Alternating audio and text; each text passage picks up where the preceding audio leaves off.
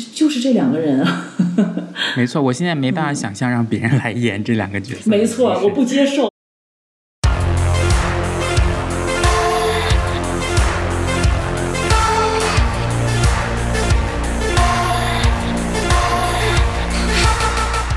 嗨，欢迎收听偏光电影，我是肖恩。每期节目会邀请一位朋友一起聊聊有关电影的各种话题。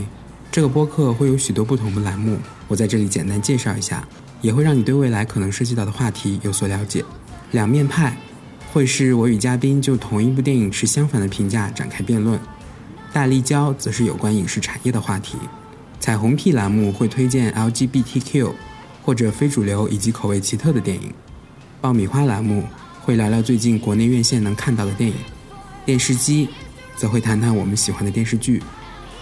欢迎你通过各种方式跟我交流。本期节目现在开始。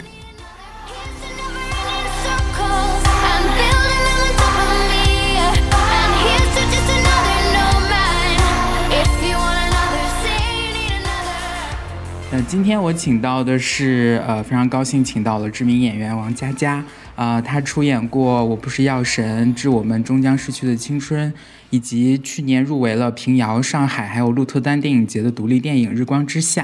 然后佳佳姐先给大家打个招呼吧。Hello，大家好，我是王佳佳，那个偏光电影的听众朋友们，大家好。也是很开心能够请到呃像王佳佳这么有经验的一个演员一起来聊一聊呃正常人这部剧的表演，因为我觉得表演对于这部剧来讲是一个真的是避不开的一个点，太实在是太亮眼了。那首先我想先问问佳佳姐，当初是怎么注意到这部电视剧的？哎，我说出来，我觉得大家都会那个有点扫兴，因为。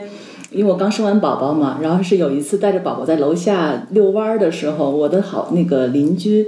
然后他给我推荐了这个剧集。他说：“我跟你说，我最近在每天喂奶的时候，一直在看一个剧集，叫那个《Normal People》。然后，因为这个女孩她其实平时也是看大量的剧集。她说这个剧太好看了。她说男女主角上来呢，你会觉得说，嗯，不像常规那种剧集，男主角很帅啊，然后女主女主角一上来就很亮脸。”但是呢，你看了大概两集之后，就会慢慢慢慢被他们这种爱情的方式去吸引。我说，因为刚生完宝宝，真的没有太多的那个闲暇的时间，这个剧对我来说就没有负担。首先去看它，我就带着这种比较轻松的心态去看了。然后一看第一集，我就给他发微信，我说：“天哪，太好看了！”我说：“我现在整个人处于恋爱的状态。”我说我太想谈恋爱了，而且里面所有的点，我说我都能 get 到。虽然我没有同就是类似的故事，但是里面所有的细微的他们的感受，包括对爱情的这些误解和欲言又止，我说这些所有的地方都特别的能够打动我的心。嗯，确实是这样子的，因为我我可能也是跟你的经历有点像，我也是之前也是机缘巧合别人推荐给我，但是呃。就真的能感觉到，第一集看完之后就觉得它有很多特别不一样的地方。然后，尤其是我也是从一开始就注意到了这两位演员的这个表演，因为其实两位主演都非常的年轻。这个女孩呢，是饰演玛丽安的这个女孩叫 Daisy，她是九八年出生的，今年才二十二岁。哦，真的？对，很夸张。然后这个这个男孩呢叫 Paul，他是九六年出生的，也都是非常年轻的演员。然后呢，也是两个人第一次对两个人第一次担任这种电视剧的主演，尤其是这个男孩，他之前主要是演话剧的，然后女孩呢是演过一些电视剧当中的配角，但也是第一次去担任这么重要的一个角色。但是我我在看的时候，我丝毫感觉不出两个人的这种青涩啊或者紧张，所以我就想先问问你，总体来讲，你对他们的表演就是印象是特别深刻的地方有哪些？嗯，我首先说，我那个邻居当时跟我介绍这个剧集的时候，还特意提到这个男主角。他说，这个男主角不像很多都是很洋气、很帅的那种形象。他说，你刚一看他，他的侧面有点像古希腊雕像。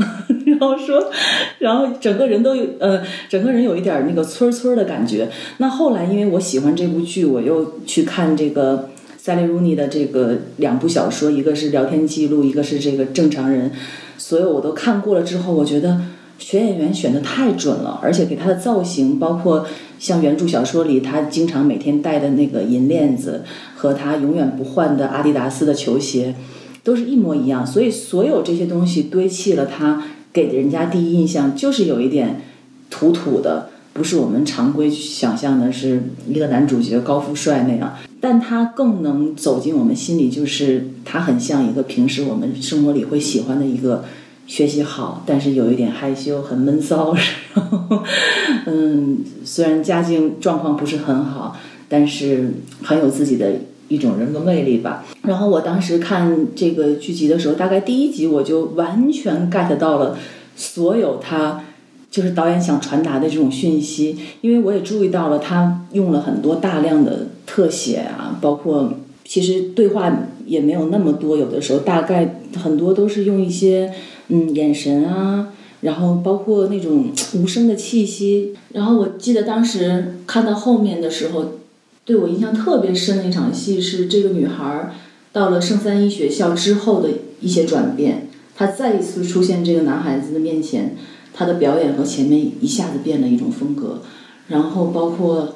嗯，有一场戏特别打动我的是，他们两个嗯已经冰释前嫌，然后又可以。像他们所谓的所谓的叫朋友，但是其实他们一直都是有亲密关系的那样一个状态，又放下心防。然后他问他说：“我想问一下你，如果之前你有想过去邀请我去那个舞会吗？”然后这个男孩儿，基本我觉得他就跟小说里写的一样，基本没有很多犹豫就说了：“说对不起，我真的没想过邀请你去。”他说：“但是我现在对我当时的行为抱歉。”然后那个女孩非常深情的看着他说。我原谅你了，我觉得这这一段特别打动我。也许不是那个戏剧性最高的那么一场戏，但是两个人完全是靠眼神在交流，然后那种氛围非常安静，然后不再有敌对，不再有误会，而是就是放下心防，两个人说之前的一段事情，非常的坦诚。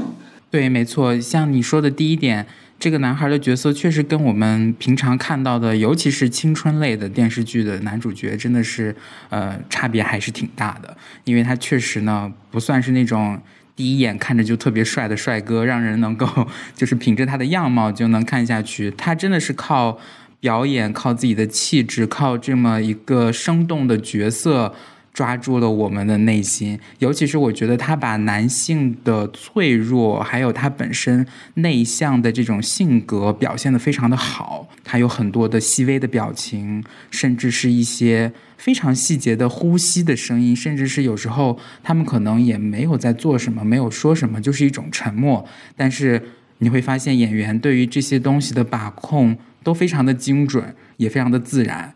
然后女孩子呢，确实就像您说的，她前后的角色转变非常的大。她前面跟上了大学之后是完全不不一样的一个人，然后一直到整个剧集的最后几集，又涉及到了非常成人的一些深刻的一些话题。那个时候她的这个表演非常的精精确啊，让人觉得就是既有很大的差异，但同时又能够理解她整个一个成长的一个过程。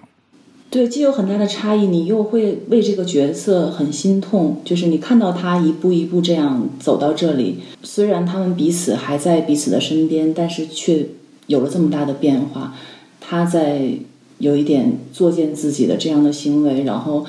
不知道自己是谁，那种安全感心理要通过这样的方式才能建立。然后包括男生也在心理上出问题了，每天两个人用大量的视频。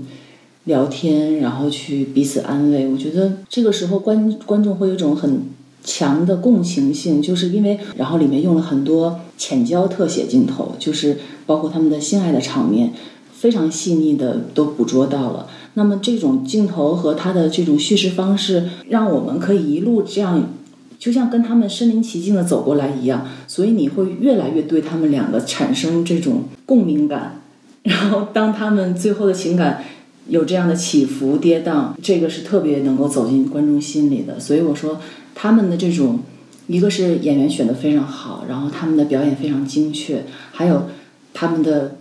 呃，就是导演的这些镜头啊，包括叙事语言，也是帮了演员非常大的忙。包括你看他们的那个服化道，我觉得也是非常棒。就是这个女孩再出现的时候，她的服装风格还有她的妆容，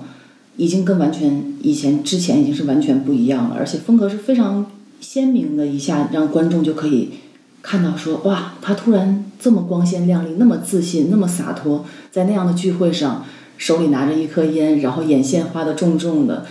整个人头发从以前的那种绑起来的丸子头，包括。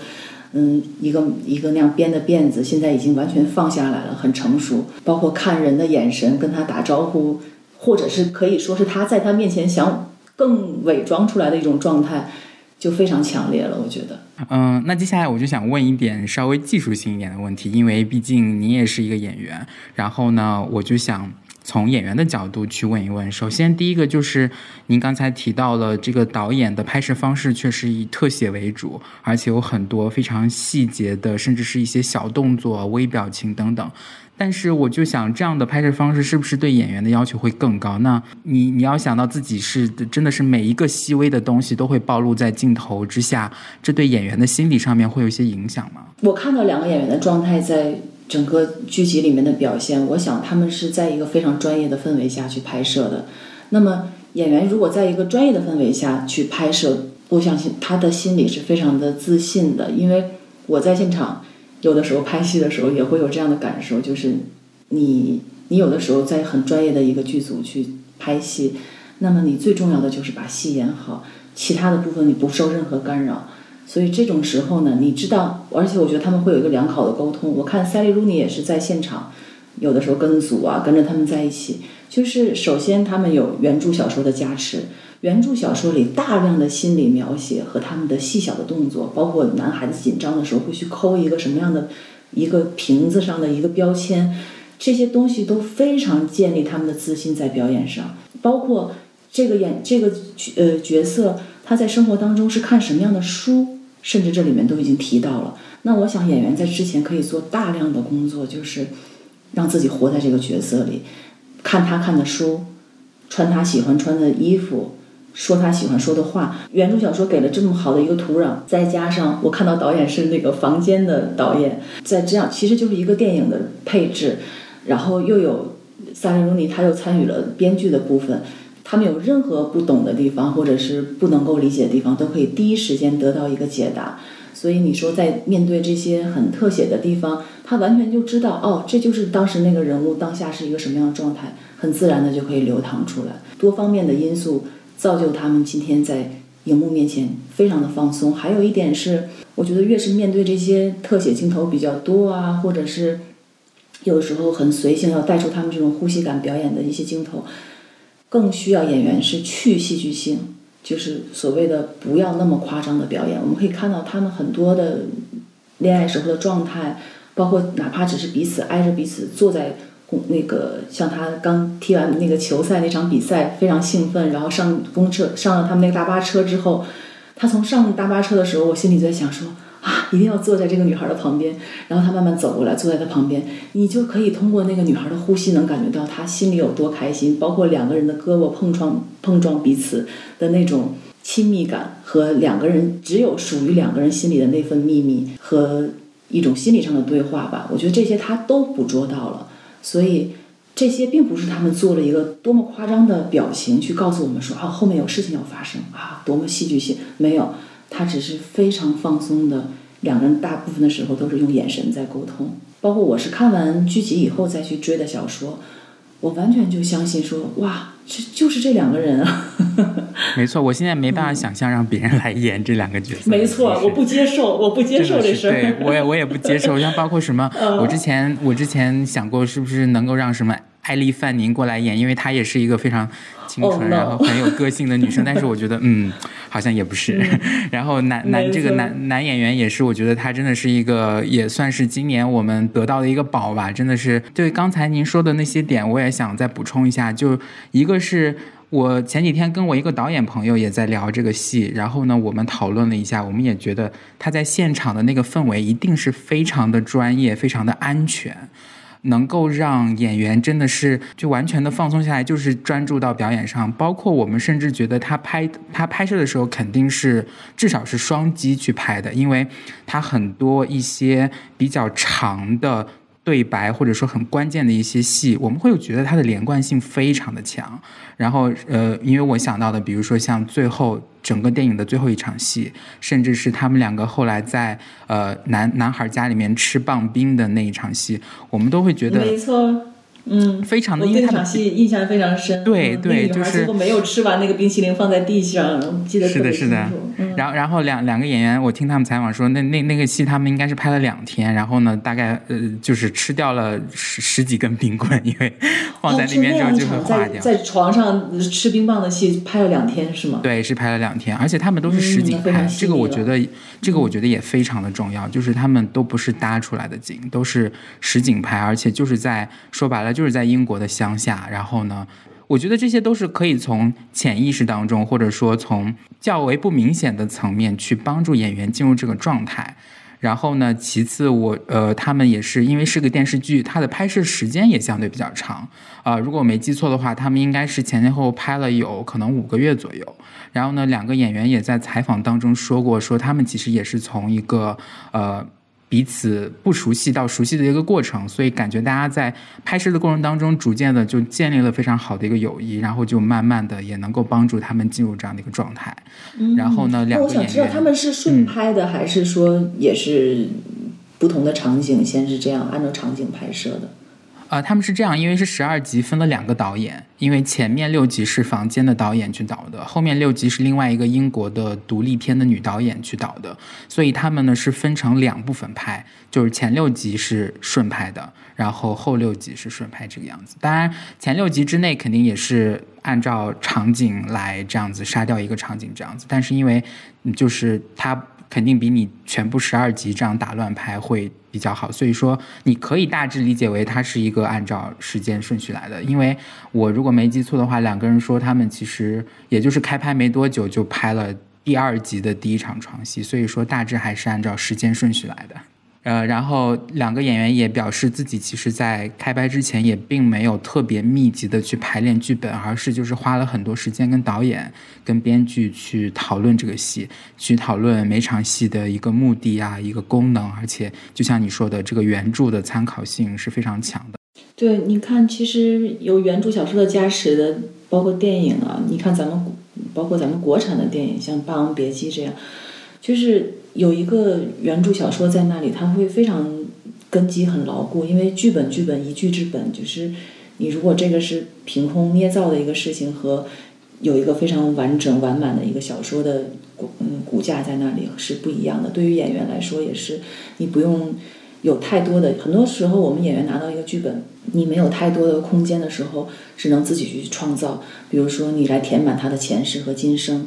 我来填补他所有的细节。嗯，他所有的这些不为人知的一面，全部都要靠自己的想象力去把它填满。那这个小说其实写的非常全面了，尤其是他们的包括家庭背景，包括童年，包括他们在看什么样的书，嗯，在吃什么样的东西，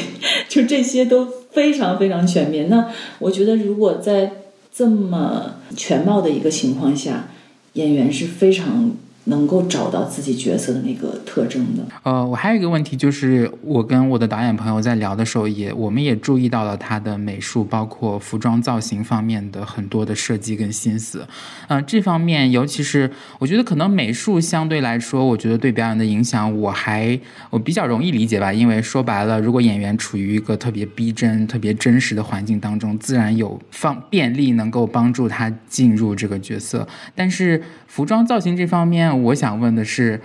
一般来讲，表演员表演的时候，你的服装、你的造型，你自己是看不见的。那他对你的表演会有什么样的促进作用吗？哦，我觉得太大的促进作用了。就是你比如说，我们到一个剧组，你刚在定妆试妆的时候，这个衣服其实是不是长在你身上的？它是拿过来的一个陌生的衣服。那如果它非常符合你的人物特征，你在穿上它的那一刻。会增加你的创作的自信，就是你会更加相信、坚信你是这个人物。那么从开始，你的妆和你的衣服全部都是错的。比如说，你要演一个白血病人的妻子，他给你穿的非常的鲜艳，然后倍儿开心，就是就是你你其实衣服要透露一种伤心感嘛，一一种你生活的现状。有的时候有的时候你定妆的时候会觉得说，我也说不好哪儿不对，就是觉得我怎么还是这么好，就是还是容易好看，或者是我这个角色明明是不好看的，那我们就要想办法在你的五官上，比如说眉毛是不是要怎么处理一下。那么妆容是不是要更去掉一些，或者加一些痕迹，包括斑点呀什么这些，就是非常多的这些细小东西堆积在一块儿，最后让你走向一个你去认同自己角色的一条路。是不是有时候他的服装、服饰类的东西，它可它甚至可以成为你表演的一个工具？当然，就是我我注意到那个女孩在那个去了圣三一学校之后。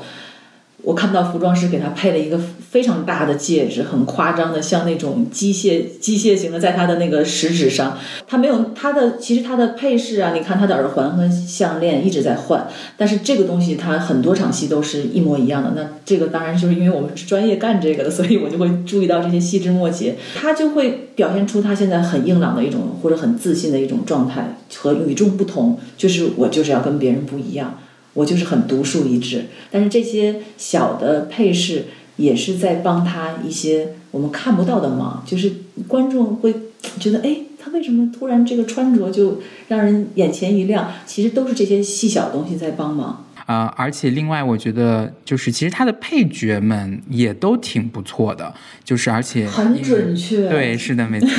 他的类型很多，然后呢，但是每个人的特点都很鲜明。那你有印象比较深刻的表演吗？嗯，我挺喜欢他那个，就是他的后面那个男朋友，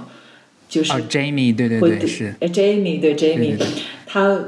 那个角色在呃小说里的时候写的就是一种很讨厌人的状态。嗯。那么他这个演员选的，我觉得包括身高比这个女孩还要矮，还要矮，然后那种刻对，还那种刻薄，包括脸上还有一颗痣，我记得。然后瘦瘦的，整个人就跟一个那个永永远要随时要战斗的一个小公鸡一样。然后包括他在那个他们度假的时候那一场戏，真的是把我吓到了。我当时就觉得那边只要一出声音。康诺就马上就会冲进去，果然果不其然，他们两个在里面就发生争执了，因为他在饭桌上一直在挑衅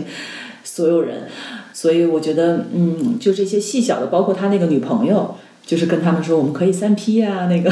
在在小说里，他也是一直像一个话痨一样不停的说，甚至大家都有时候觉得。他有一点讨厌，话有点太多了，选的非常精准，包括他那个角色的造型，一看这个女孩子就是在性上和生活作风上都是很大胆的，包括她也吸毒，对吧？我们看到了这些所有小人物，包括他胖胖的那个朋友，就是一直后面还跟他有 email 联系的那个女孩子，那个学霸女生是，那学霸女生，对，这些都都特别特别好，包括康诺之前在家乡的那些所谓的狐朋狗友们。他们也都特别的接地气儿的村儿，包括那种甚至有一点 low low 的感觉和学校里面痞里痞气的状态，我觉得他们选的很精准都。然后另外一个，我觉得在。两个主角的表演当中，很重要的就是他的床戏了。呃，我觉得他的床戏拍的是真的非常的好，而且甚至是我觉得好像之前从来没有看过这么这么真实、这么细腻的床戏，而且两个人也也都是这种全裸，也很。也很也很让人惊讶，就觉得这么这么年轻的那个演员，嗯，还真的是挺勇敢的。然后，而且在这对于这部剧来说，我听他的采访，他有一个很重要的职位，就叫做亲密协调员。这个也是近两年呃国外影视界新兴的一个职位。包括之前我们另外一部比较著名的英剧《性爱自修室》，也是跟这部剧用了同样的一个亲密协调员。它主要的功能其实就是。负责事先跟演员进行一个非常准确的、精准的一个排练，包括每一步的动作啊，然后什么地方可以触碰啊，或者说有怎么样的一个信号表示开始和结束等等。然后呢，在现场帮他创造一个非常安全的环境，包括跟所有的工作人员提前要沟通好，然后呢，要保证整个现场的安全以及私密感。嗯，我觉得这些。可能都帮助这两个演员在床戏当中发挥的非常好，而因为我觉得其实最关键的是，因为他这个床戏啊，它是因为有太多的这个叙事的功能在里面，它不仅仅就是只是一种作为调剂，或者说只是一个过过渡的一个场次等等。就是我觉得他非常，就是萨利·鲁尼，你看他其实聊天记录也能看得看得到，他性是很重要的一部分，而且他的性，他的剧集里面女生是非常大胆的。甚至是主动者，你可以看到，从最开始，我们应该是在第一集还是第二集，可以看到女孩子就跟男孩说，就他们两个接吻之后，他说：“我们现在能开始脱衣服了吗？” 就是他不再是一个被动的角色，也许他有很多反叛的行为，或者是在学校的格格不入，但是他在对待本能本能性的爱欲的时候是非常直接的要。我觉得这种也是很打动我们现代人的一个地方，就是他不再是扭扭捏捏，而是非常直面性。然后包括他比较世俗的眼光，说他拍摄了很多大量的性爱的场面，他不再是说让你觉得这个地方是一个禁忌的地方，而是非常坦，就他用了一个非常坦诚的视角去看待他们的性爱。包括后面我们可以看到，他有很多时候是拍他们两个做爱之后的状态，躺在那边。然后两个人也是赤条条的躺在那儿，我甚至看到他们在镜头剪辑上，有的时候会用，嗯，女主角在跟他上大学的时候那个第一个就是辩论赛的那个男孩，他们两个做爱的时候，然后他会用什么剪辑方式？就是这边他们两个人做爱，然后马上切到康诺在餐厅打工，然后这边再回到他跟另外一个女孩的，跟那个男男生做爱的那种空虚，然后这边又切回康诺驾车的时候那种孤独的脸，就是。他会让你觉得，哪怕是他跟别人在一起的时候，这两个人还是密不可分，因为他用了这样的剪辑方式，把所有东西穿插在一起，然后用不知不觉的这样的一个手法，增加了两个人彼此之间的那种所谓的距离和心永远都是在一起的。观众这个时候就会看到，就有更多的愿望想看到这两个人走在一起的时候是什么样子的。所以我觉得他太聪明了。现在他经常也是给的很局部、很特写，包括女孩子。湿漉漉的头发，然后男孩儿，哪怕是在两个人在做爱的时候，也会有那种羞涩的一丝丝的目光从那个，就捕捉的非常非常奇妙了。而且他其实非常嗯，就是正面的跟我们讲述了一个大家都在避而不谈的一个东西，就是其实性是占了很大的比例，因为。最开始两个人在一起就彼此迷恋，那这个东西就是在感情当中和爱情当中占的比重非常大的。很多剧里面是不提这个部分的，或者是淡化它，用大量的各种别的事情。但是萨利·鲁尼就是用这种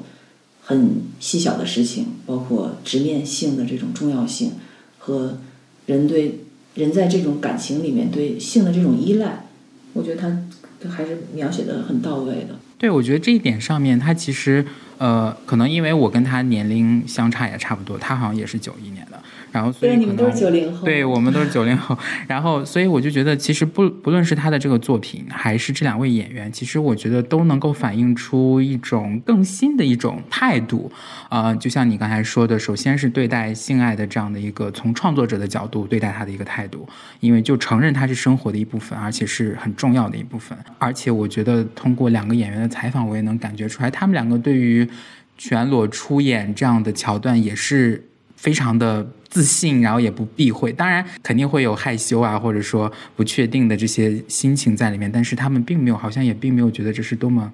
多么严重或者多么禁忌的一个事情。尤其是最开始的时候，他们剧组也都大家一致同意，就是说，那如果女孩全脱的话，这男孩也全脱。因为说实话，我们看到在就是西方的影视剧当中，其实男演员。全脱的情况好像比女演员还要少一点。嗯，没错。然后，而且其实你说他要是我们的我们国内的制作剧的这种方式，或者制作电影的方式，就是像他很多，比如做爱后的这些两个人躺在那的镜头，就是可以把男生那个也避掉，没必要就是非要露那一下。但是他就是要为了让你感觉到他们跟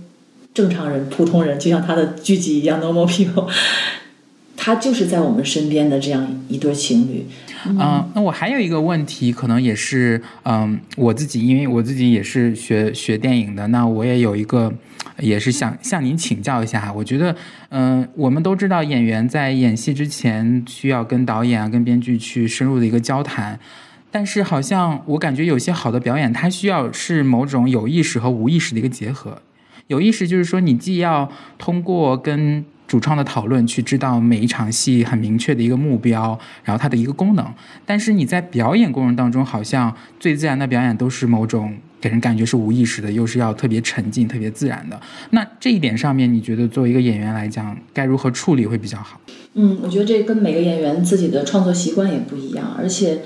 他跟你每一次去合作的对象和导演的要求的风格也不一样。就是我也听说过很多演员是这样，就是很坚持自己的一些呃想法和创作方式。那么，比如说，他就有的导演要求说，我们要提前一天，我们要去围读剧本，要去走一走中场戏。那么，我也听到过说有一些演员就说啊，对不起，我我我不去做这样的工作，因为我是一个非常感性的演员，我喜欢把最宝贵的留在现场。但是我我当然是从心里是尊重每一个人的这种创作方式，但是我是认为，如果你是一个合格和真正的演员，你要在不同的情况下去顺应不同的创作团体。比如说，因为剧组里面还是导演是最高级别的嘛，就是我们去了，我们如果你有那么多的想法和愿望，那你真的就去当导演就好了。但是如果你站在演员这样的一个位置上，你要去适应不同的创作环境。你说我个人的喜好，我其实是偏感性的，因为我不是很喜欢做太多之前的。我喜欢做功课，所谓的功课是，比如说我会去想象这个演员他之前的生活，就是呃这这个角色之前的生活和他一些，哪怕是他今天晚上会吃什么样的菜，就是很细小的东西去构成我对他的一个建设。但是我不喜欢。有太多的技巧去设计，比如说我提前想好，我这场戏在某一个地方，我要什么叹一口气，要回一下头，然后要摸一下脑袋。我觉得这种就是你已经不在角色里了，因为你就是提前都把它都想好了。然后我我喜欢到那种环境里面去，尤其要提前一点进入。比如说今天我们拍这场家里的戏，我可能到现场就会提前在那个环境里面多走一走。感受一下这个氛围，真的把它当成是我的家，而不是这就是一个场景。那我会看这个家里面都有些什么东西，然后也许有些东西会帮助到我这一场表演去做一些什么样的辅助动作，而且这些动作是有效的，而不是无效的，不是为了去拿一个东西，好像显得我手有地方放而去拿一个东西，而是说他能够通过这样一个动作表现我人物的内心。我是喜欢这样的。你跟不同的创作团体和导演合作，你要尊重别人的方式。比如说，嗯，我不是药神的时候，我们是有重场戏排练的，唯独剧本也会唯独三天。然后我给陈勇下跪的那场戏，我们第一就是重场戏排练第一场就把我那个拎出来了，然后当时排了大概有九遍吧，然后实际拍摄的时候也拍摄了十几遍。就是当时其实，在排练完以后，我心里是蛮沉重的。我是觉得，呀，这个事情在我身上已经发生九次了。等到真正拍摄那一天，我怕我已经麻木了，因为这个事情在我身上已经发生这么多，我已经不相信他了。我还当时把这个顾虑跟导演也说了，后来导演说没有问题的，我你相我相信你，你也要相信我们，到时候还对，所以我不可能说因为说我怕把这个最宝贵的东西提前拿出来，我就不参加排练，这是不可能的，因为你去在不同的创作环境氛围内。跟别人的合作当中，你会发现更多的你的挖掘不到的潜能。就你以为你只是这样了，其实到了现场，后来实际拍摄的时候，还是会调动出新的东西。然后我拍我跟张译拍的那个叫《回到被爱的每一天》那个电影的时候，和平导演是完全没有剧本的，我们是每一天从门缝里。会给我们塞一张纸，第二天会拍一张飞页。对，然后或者是比如说下午马上要拍一场在公车上的戏，两个人有六分钟的长镜头说的话，突然在比如说晚上大概是四点，下午四点钟拍这场戏，然后下午一点钟刚把这一堆的台词发给你，那你能说就因为这种方式我就不演了，或者说我不行，就我背不下来，我没法接受，我也没提前做功课，不是这样的，就是。那个创作环境当时就是那样，老导演就想体验一次没有剧本是可以怎么拍摄的，那你就要跟着他走完这趟旅程，其实挺好玩的。你把它当成一种不是一种呃叫什么固化的合作方式，而是说不断的在这种过程中去发掘自己对表演上的一些处理和你新的认识，我觉得这个是挺好玩的一件事。没错，就像您说的，可能不同类型的影视作品，它的拍摄方式是不一样的。可能像《我不是药神》这样的比较偏商业的制作，再加上我听说文牧野导演本身也就是爱拍很多条的导演，是吗？对，我们基本每一场戏都得在二十遍左右吧，就十几遍这种都是常事儿，很少说有。几遍就下来，他不会说不好，但是他总是觉得说你可能有更好。还有就是我当时就是在饭桌上就看开始我们去跟陈勇吃饭那场戏，就我丈夫还在家里，包括灯光打得很温馨那场戏，家里有小孩儿什么，然后我给他端从那个里面厨房里端菜出来。我看当时还有网友问我说：“哎，你那个我们注意到你给陈勇在吃饭的时候把红烧肉往他面前挪了一下盘子。”说这个是导演要求你的，还是剧本里写的？然后我说那个完全不是，就是我下意识的，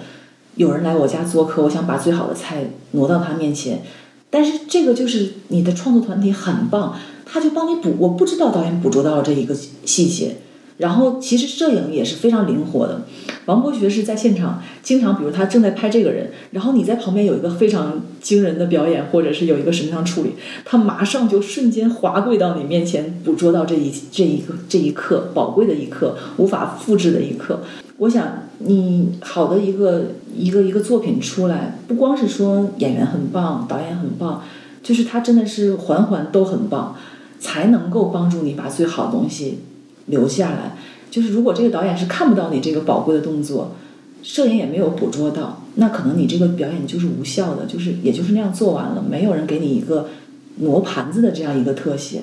我们就看《No More People》也一样，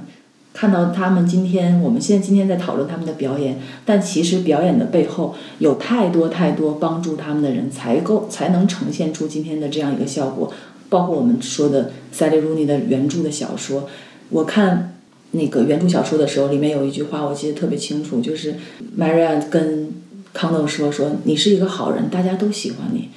那其实这些就是演员心里就，你看我们现在看到的康诺就是这样的，每个人都喜欢他，他是一个好人。然后包括康诺有时候他的那个原著小说里写到说，他感到喉咙里有一种令人愉悦的痛苦，就是。他都表演的很精确，就是经常你看到他那种欲言又止和咽一下口水和那种经常说话说一半儿自己就给打断了，然后嗯，就是永远是欲言又止的那种状态，非常准确。然后他里面形容说，这个女孩对男孩的这种外貌的看法，说说他的外貌像一首他钟爱的歌，每一次听都有不同的感感觉，就是。其实就是这样的。他说，如果没有这样的一种对他的爱恋，不可能说两个人能纠缠这么久。整个制作对于表演，它其实就是一种相辅相成的一个一个关系。呃，我们知道，像我特别喜欢的导演大卫芬奇，他也是属于会拍很多条，而且我觉得他之所以拍很多条，可能一方面是他想要捕捉到更多的东西，另外一方面也是。比如说，更多的角度、更多的素材，提供给自己在后期剪辑当中更大的一个瞬间。这样其实说白了，都是希望能够把这个作品当中的细节做得更丰富一些，从而能够让它嗯被欣赏的价值更高。所以我也是觉得这样的，尤其是像《Normal People》最后呈现出来的这样的一个方式，这样的一个情，这样的一个作品的样貌，也是遵循着，可能是遵循这样的一种制作思路。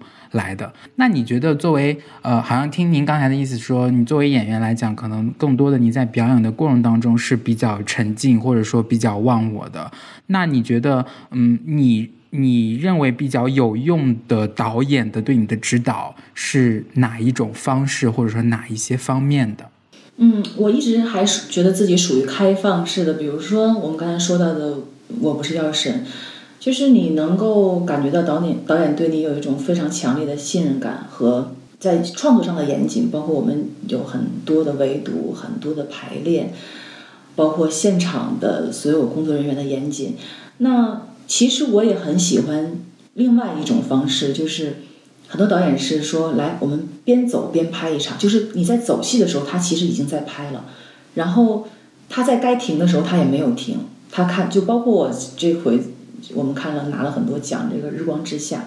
首先，我跟导演在生活里是十年的好朋友，彼此有很强烈的信任感。你非常清楚他喜欢哪一类的电影，喜欢什么样的影像风格，喜欢什么样的表呃表演。我们之前有过大量的探讨，因为本来就是很好的朋友，所以你对彼此是非常了解的。那他有一些创作方式，因为现在我没法跟大家说，大家没看过这个电影，就是说有的时候，比如说他就把你扔在这个环境里，然后他就说你们三个人就走来走去就好了。然后因为天气非常冷，整个人在寒冷寒冷的状态下表现出来的状态也不一样，你们就走走路就好。然后他摄影就是一直肩扛捕捉每一个人的状态，没有任何剧情。那么这种情况下也会发生很多。你不知道自己当下会有一种什么样的情绪。我看到远处的山，白雪皑皑，我那一刻某一根神经被调动起来，然后想到一件悲伤的事情，甚至会有一个可能想笑又笑不出来的一个笑容。就是我也很期待这种在当下碰撞出一个我自己很陌生的状态和不一样的自己和不一样的情绪，这种也很棒。所以我刚才说的就是为什么说。演员期待跟不同的导演、不同的角色去合作，和不同的创作团体，就是就是因为它的不重复性和很新鲜的感觉，让你认识到每一次的自己是不一样的。和其实我我到现在，我那天说我我说我都不知道自己是什么样子的，就是通过每一个这种细小的每一次演出、生活中的每一个谈话、当下的一个反应，你慢慢知道哦，这就是我。我没法用一个定义来定义我自己，不是说我是一个内向的人，或者是一个外向的人。我特别讨厌别人去这样评判一个人，因为再内向的人，他跟自己喜欢的人在一起，他也有非常开朗和开阔的样子。然后你在外向的人，他也有非常悲伤的。很多外向的人最后是抑郁症，你这个都没没办法去诠释他。对，所以就是抱着很开阔的心情，然后期待能碰撞到不一样的这种。我最怕的是那种说，哎，好，咱来，把它赶紧。弄了就干完就完事儿了，嗯，拍完就完了，就是你就心里知道说完了，这一次这活儿又白干了。就是你你在角色上你也没有长进，那么你从开始看到这种创作的状态，你也知道这事儿它也好不了。就是演员他有一种很敏感的气息，就是嗅觉能够感觉到说，嗯，这一次不一样，从开始就不一样。你拍剧照的状态，我我在那个日光之下，我们拍剧照的时候没有剧照师，是导演拿一个相机说咱，对，就穿完衣服以后说是走，咱们到楼下走一走，说那个哎，给他一个橘子，让他在那吃一吃，让他走走路，就是非常正常的一个女孩在逛大街的状态。然后在那个里面，他不用让你刻意摆一个说，哎，正面、侧面啊，四十五度，好好，麻烦您转一圈到 背身，我拍一下衣服，不是简单的这样的一个。走行活的一个流程，而是说你是一个活生生的人走在街上，他在一个很劣势的状态，或者是在一个你看不到的一个角度，在捕捉你的一些无形的当下的一些神情啊，走路的姿势。听您说这样的状态真的是特别好，而且是也是我想能达到的一个状态，就是既能够做自己喜欢的事情，然后又是工作，但是同时又觉得自己。一直在被他所塑造，或者说，呃，或者说，你甚至可以把它当成一个认识自我的一个方式。那其实这个对于我们的人生来说，就是非常的宝贵的一个东西。行，谢谢，也谢谢佳佳姐今天过来，然后我觉得聊得跟你非常的开心，然后也希望今后还有机会能跟你一起去聊别的东西。好的，谢谢。